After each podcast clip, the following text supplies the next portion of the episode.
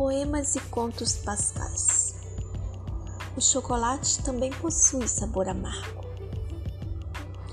Alice acordou no meio da noite. Tivera um sonho estranho. Sonho não, um pesadelo.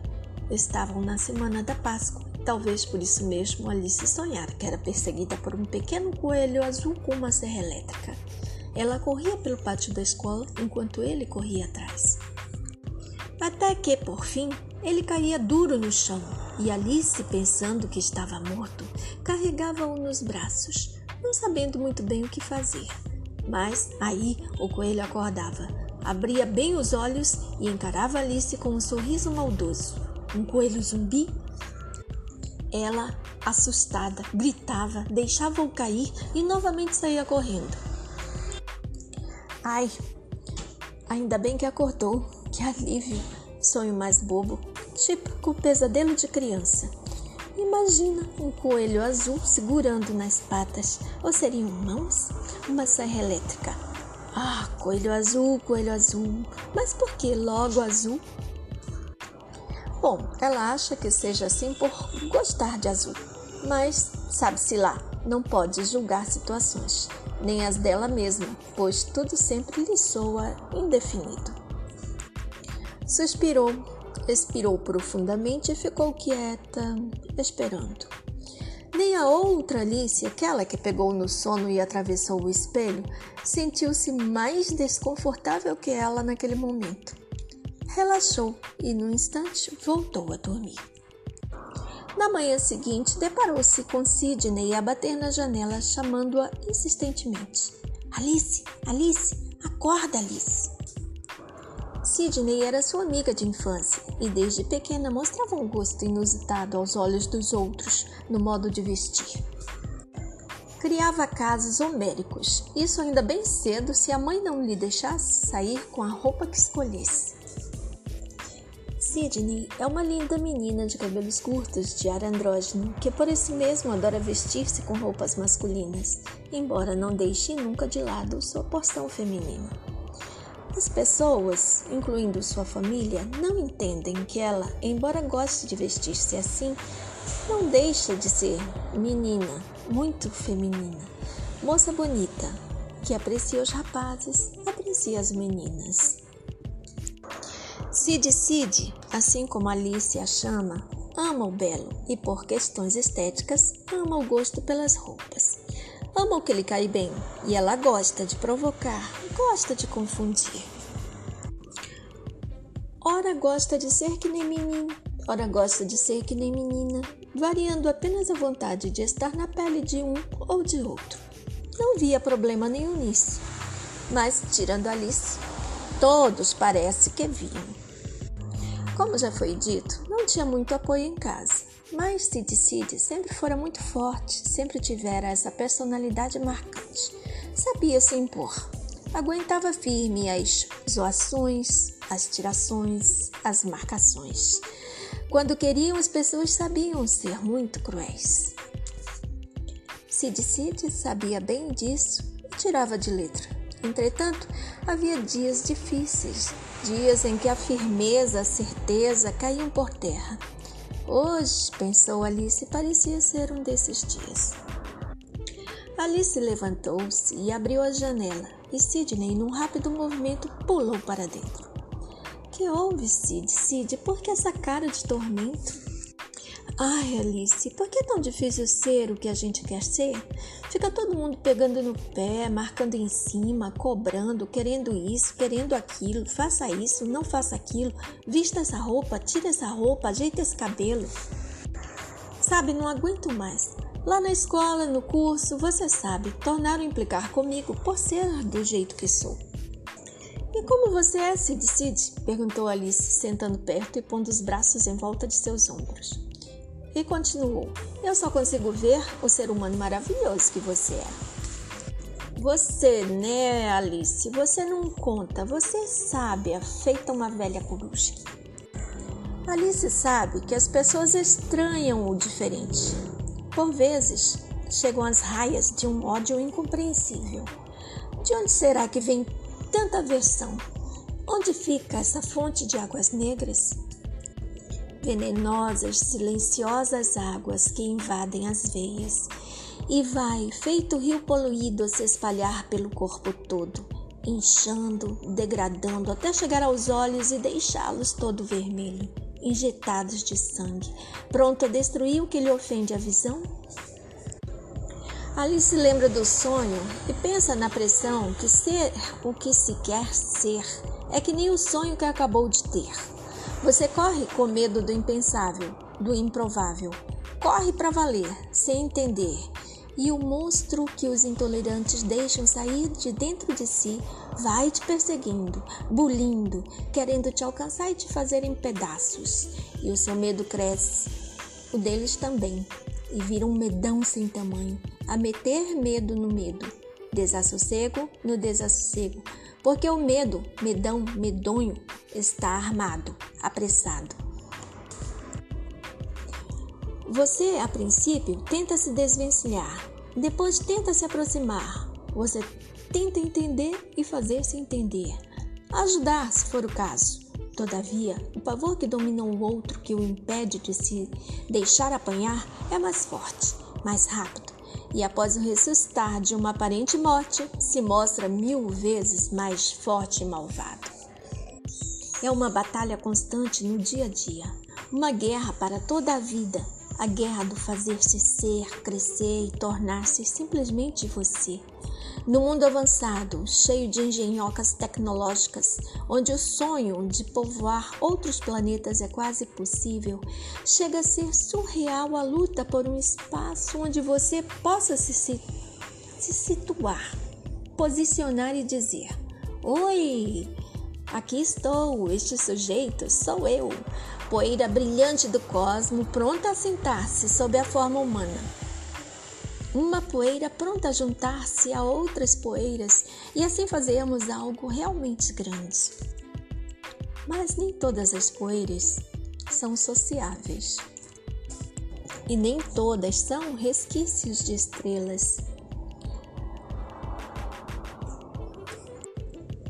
Almas do universo Alma e lama possuem as mesmas letras em sua formação, porém não a mesma definição.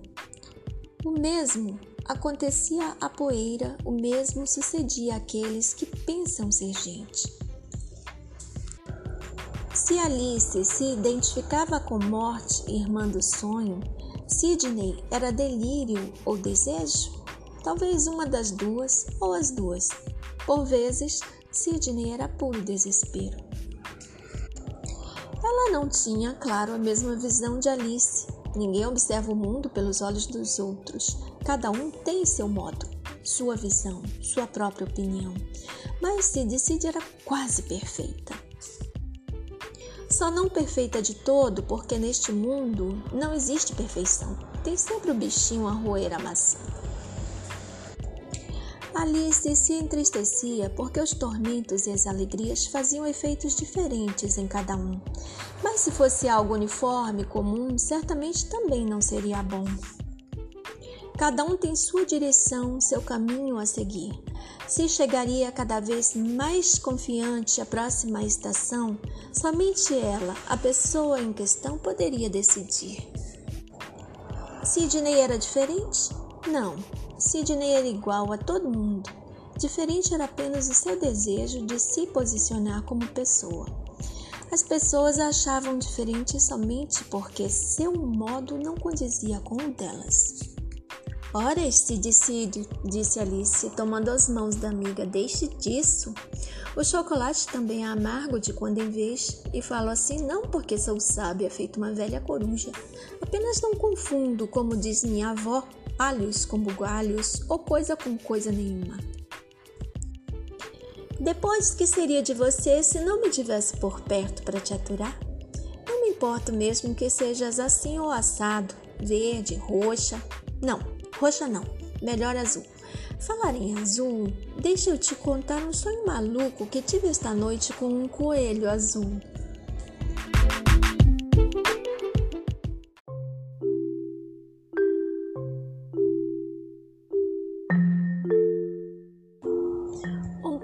Recontado por Krista Glass.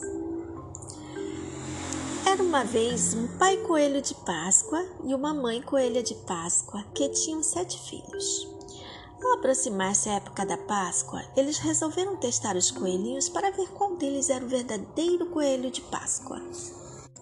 A mãe pegou uma cesta com sete ovos e pediu para que cada filho escolhesse um para esconder. O mais velho pegou o ovo dourado e saiu correndo por campos e montes até chegar ao portão da escola mas deu então um salto tão grande, tão apressado, que caiu de mau jeito, quebrando o ovo. Esse não era o verdadeiro coelho de Páscoa. O segundo escolheu o ovo prateado e pôs-se a caminho. Ao passar pelos campos, encontrou a raposa. Esta queria comer o ovo e pediu ao coelho. Ele não quis lhe dar, a raposa prometeu-lhe então uma moeda de ouro, conseguindo assim que o coelho a seguisse até a sua toca. Chegando lá, a raposa escondeu o ovo e, com cara feia, mostrou os dentes como se quisesse comer o assustado coelhinho que saiu correndo mais que pôde. Esse também não era o coelhinho de Páscoa. O terceiro escolheu o ovo vermelho e pôs-se a caminho. Ao atravessar o campo, encontrou-se com outro coelho e pensou: Ainda tenho muito tempo, vou lutar um pouco com ele. Os dois coelhos lutaram e rolaram tanto pelo chão que amassaram o ovo. Também esse não era o verdadeiro coelho de Páscoa. O quarto pegou o ovo verde e pôs-se a caminho. Quando passava pela floresta, ouviu o chamado da pega, que, pousada no galho de uma árvore, gritava: Cuidado! A raposa vem vindo!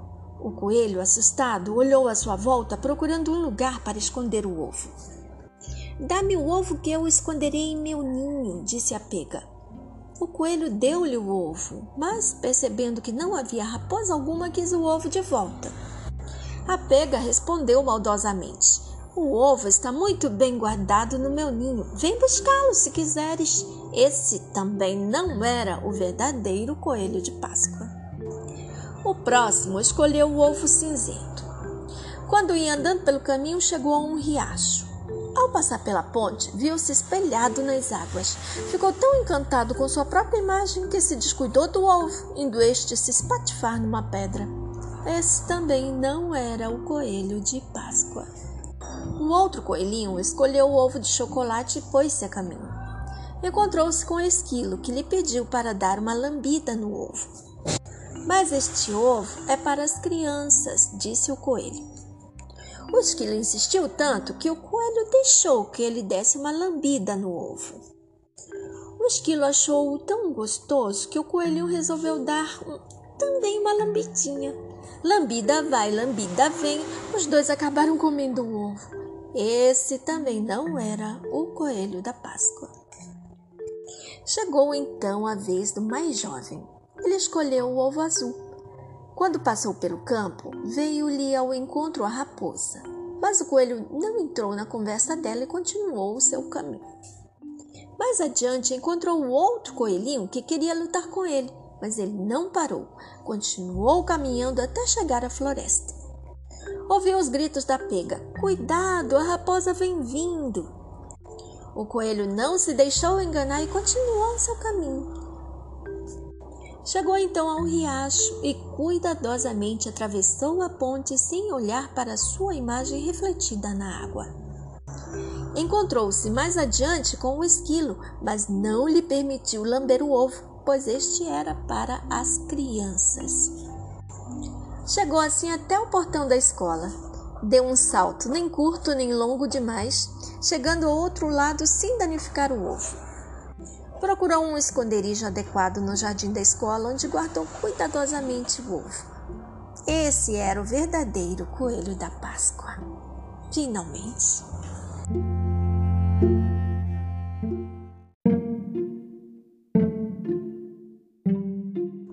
Tempo de mudar.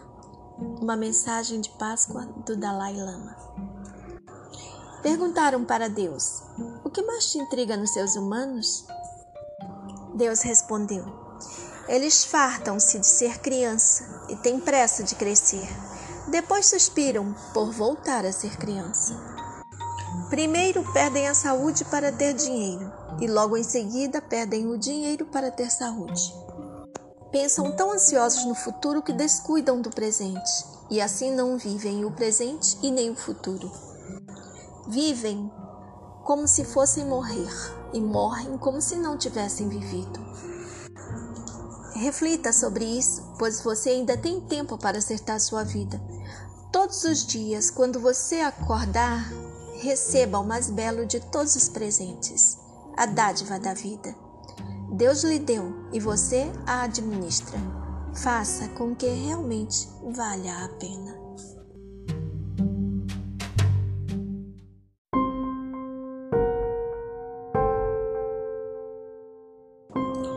claricelispector.blogspot.com Texto para a Páscoa A repartição dos pães por Clarice Lispector Era sábado e estávamos convidados para o almoço de obrigação.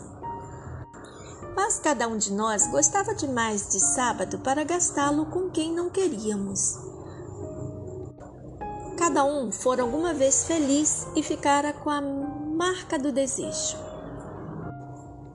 Eu, eu queria tudo. E nós ali, presos, como se nosso trem tivesse descarrilado e fôssemos obrigados a pousar entre estranhos. Ninguém ali me queria, eu não queria a ninguém. Quanto a meu sábado, que fora da janela se balançavam em acácias e sombras, eu preferia, a gastá-lo mal, fechá-lo na mão dura, onde eu o amarfanhava como a um lenço. À espera do almoço, bebíamos sem prazer a saúde do ressentimento. Amanhã já seria domingo. Não é com você que eu quero, dizia nosso olhar sem umidade, e soprávamos devagar a fumaça do cigarro seco. A avareza de não repartir o sábado ia pouco a pouco ruindo e avançando como ferrugem, até que qualquer alegria seria um insulto à alegria maior. Só a dona da casa não parecia economizar o sábado para usá-lo numa quinta de noite. Ela, no entanto, cujo coração já conhecera outros sábados. Como puder esquecer que se quer mais e mais? Não se impacientava sequer com o grupo heterogêneo, sonhador e resignado que na sua casa só esperava como pela hora do primeiro trem partir. Qualquer trem, menos ficar naquela estação vazia, menos ter que refrear o cavalo que correria de coração batendo para outros, outros cavalos. Passamos afinal a sala para um almoço que não tinha a benção da fome, e foi quando surpreendidos deparamos com a mesa. Não podia ser para nós. Era uma mesa para homens de boa vontade quem seria o conviva realmente esperado e que não viera? Mas éramos nós mesmos. Então, aquela mulher dava o melhor, não importava quem, e lavava contente os pés do primeiro estrangeiro. Constrangidos, olhávamos. A mesa fora coberta por uma solene abundância. Sobre a toalha branca amontoavam-se espigas de trigo. E maçãs vermelhas, enormes cenouras amarelas, redondos tomates de pele quase estalando, chuchus de um verde líquido, abacaxis malignos na sua selvageria, laranjas alaranjadas e calmas, machiches eriçados como porcos espinhos, pepinos que se fechavam duros sobre a própria carne aquosa, pimentões ocos e avermelhados que ardiam nos olhos tudo emaranhado em barbas e barbas úmidas de milho, ruivas como junto de uma boca. E os bagos de uva, as mais roxas das uvas pretas e que mal podiam esperar pelo instante de serem esmagadas. E não lhes importava esmagadas por quem. Os tomates eram redondos para ninguém, para o ar, para o redondo ar. Sábado era de quem viesse. E a laranja adoçaria a língua de quem primeiro chegasse. Junto do prato de cada mal convidado, a mulher que lavava pés de estranhos propusera, mesmo sem nos eleger, mesmo sem nos amar, um ramo de trigo ou um cacho de rabanetes ardentes, ou uma talhada vermelha de melancia com seus alegres caroços. Tudo cortado pela acidez espanhola que se adivinhava nos limões verdes. Nas bilhas estava o leite, como se tivesse atravessado com as cabras o deserto dos penhascos. Vinho, quase negro de tão pisado, estremecia em vasilhas de barro. Tudo como é, não como quiséramos, só existindo e tudo. Assim como existe um campo, assim como as montanhas, assim como os homens e mulheres, e não nós, os ávidos. Assim como um sábado, assim como apenas existe, existe. Em nome de nada era hora de comer, em nome de ninguém era bom. E nós, pouco a pouco, a par do dia, pouco a pouco, anonimizados, crescendo, maiores à altura da vida possível. Então, como fidalgos camponeses, aceitamos a mesa. Não havia holocausto.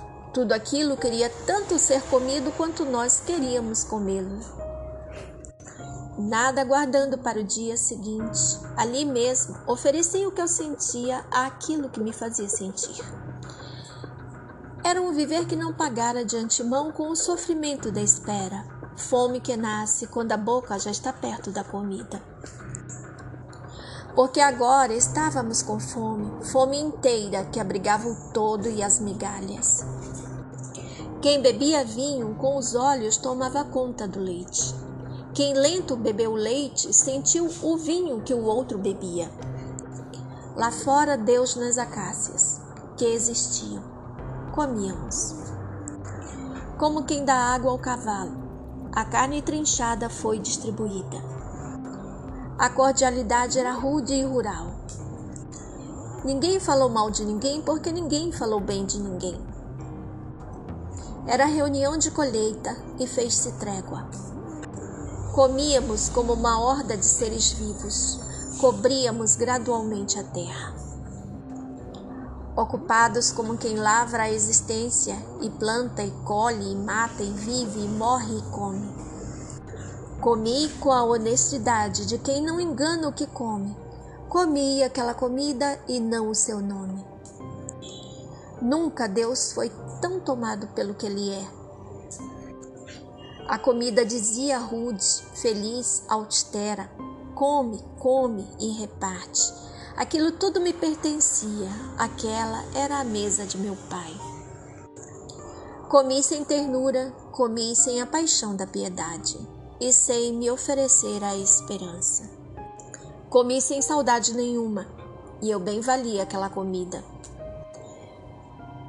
Porque nem sempre posso ser a guarda de meu irmão e não posso mais ser a minha guarda. Ah, não me quero mais. E não quero formar a vida porque a existência já existe. Existe como um chão onde nós todos avançamos, sem uma palavra de amor, sem uma palavra. Mas teu prazer entende o meu. Nós somos fortes e nós comemos. Pão é amor entre estranhos.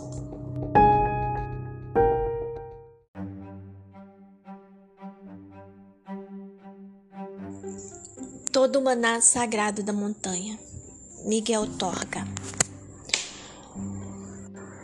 Olho aterrado a grande mesa posta. Quem presumiu em mim fome tamanha? Todo o maná sagrado da montanha, servido lautamente a um só conviva. A luz do sol poente, numa quase agressiva pressa de comunhão, as penedias são raras iguarias de um banquete real de que sou comensal. Apenas eu, como se um pigmeu pudesse devorar num breve instante a refeição eterna de um gigante.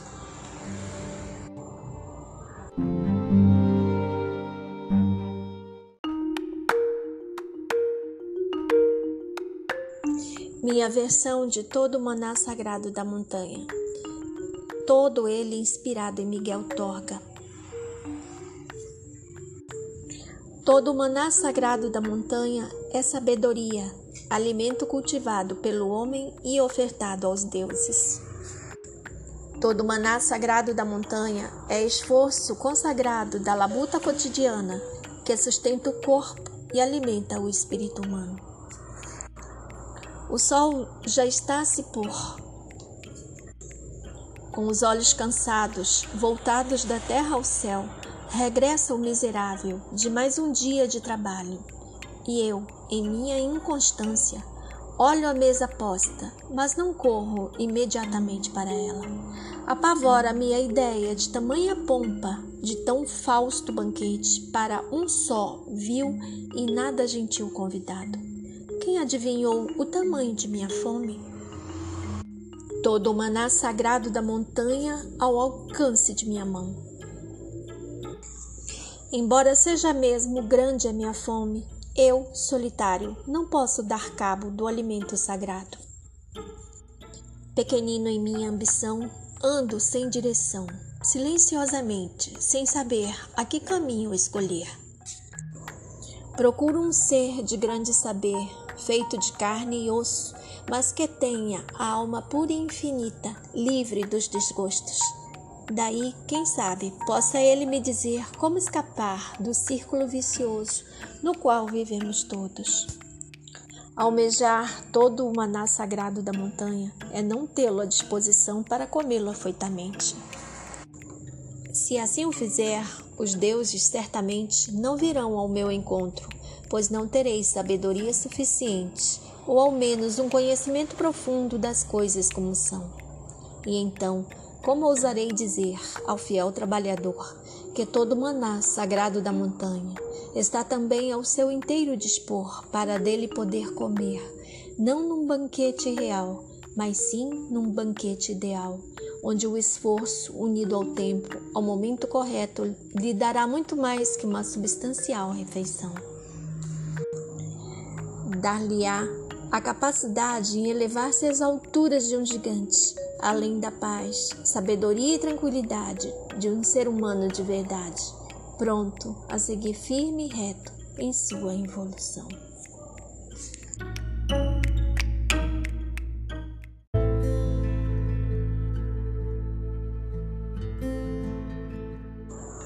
O Crucifixo, Paul Claudel, tradução de Carlos Drummond de Andrade a cabeça vista da direita. De todo o corpo crucificado, só a cabeça permanece flexível. Os espinhos com que se teve o cuidado de cercá-lo tornaram-lhe qualquer apoio impossível. Durante três horas ela reinou e rezou. Durante três horas contemplamos a face divina. É natural que tombe por fim pois que sua força se inclina.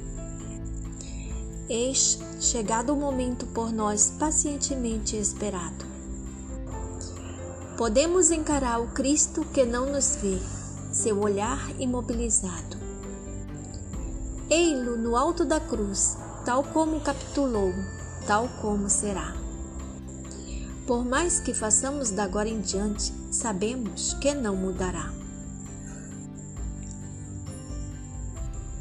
já não ergue a cabeça, permanece na transfixação de seus pés e na extensão definitiva de seus braços.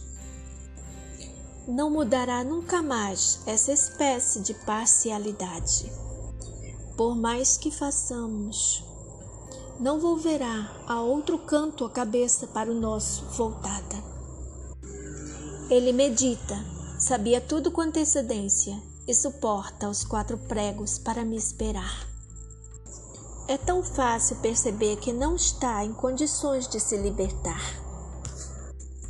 A morte que há em mim e o amor que há nele não fazem mais que uma coisa só. Sua inocência é meu pecado. Há entre nós isso de vital, como um nó. Se ele é o meu redentor, onde se passaria isto caso eu não tivesse pecado. Os pregos doeriam menos ao corpo se eu próprio fosse menos culpado. Firme é a cruz, mas como é de chumbo, com ela, o que pelo peso e pelo desejo se liga ao meu ser. Tudo o que há nele de pesado tacitamente é meu, como um fruto que cumpre apenas recolher.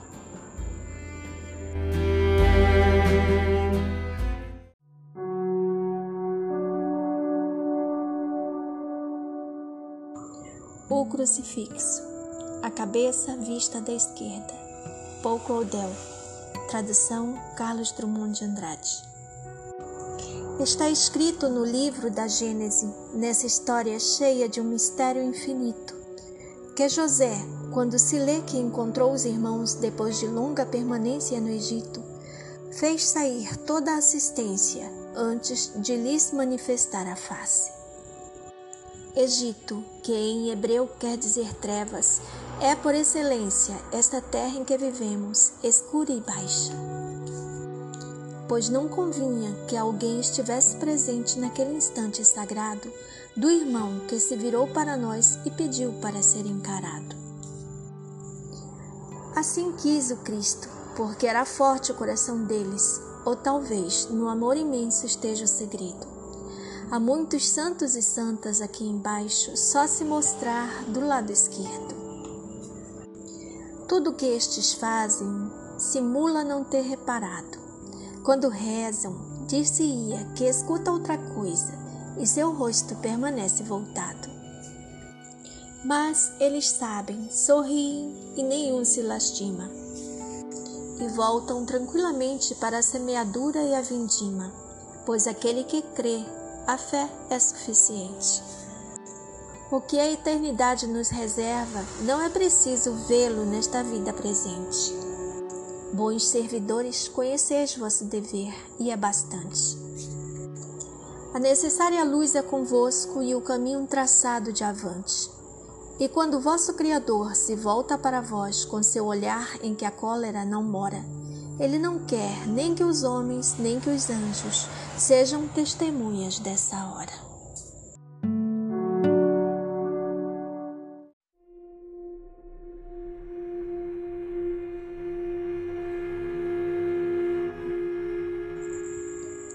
Cristo, Cruz e Souza.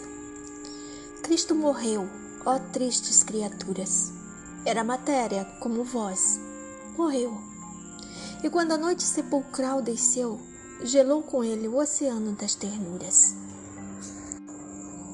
Nunca outro sol de irradiações mais puras subiu tão alto e tanto resplendeu.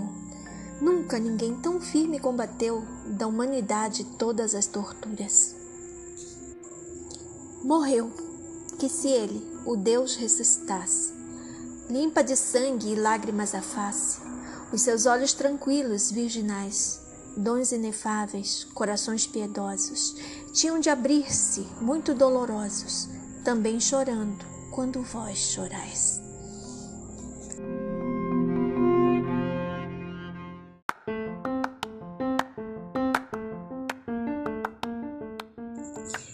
Negro Spiritual Alegria ao Mundo, por Isaac Watts.